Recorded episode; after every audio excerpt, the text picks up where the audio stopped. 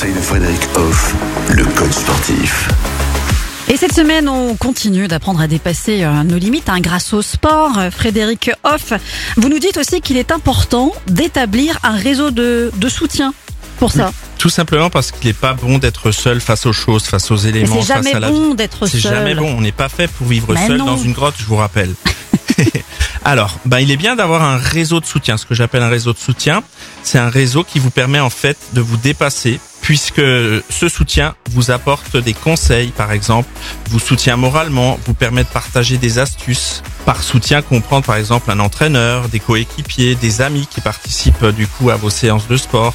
Tout ce soutien-là va vous permettre d'être plus à l'aise et du coup d'évoluer puisqu'on a un retour de gens, de personnes de façon plus ou moins objective qui vous accompagnent. Hmm, parce que c'est vrai qu'on n'est pas forcément toujours très objectif avec nous. On n'est pas toujours non plus très clément envers nous.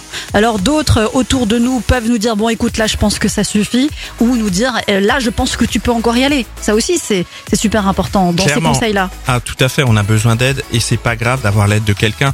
En plus, ça permet vraiment de vivre ce lien social encore mieux. Donc euh, tout est bénéfique en fait dans cette notion d'avoir un réseau de soutien. Et on continue aussi d'être bien soutenu, bien conseillé avec vous Frédéric Hoff dès demain pour euh, ben, finir hein, cette thématique, apprendre à dépasser ses limites et nous parlerons de la persévérance.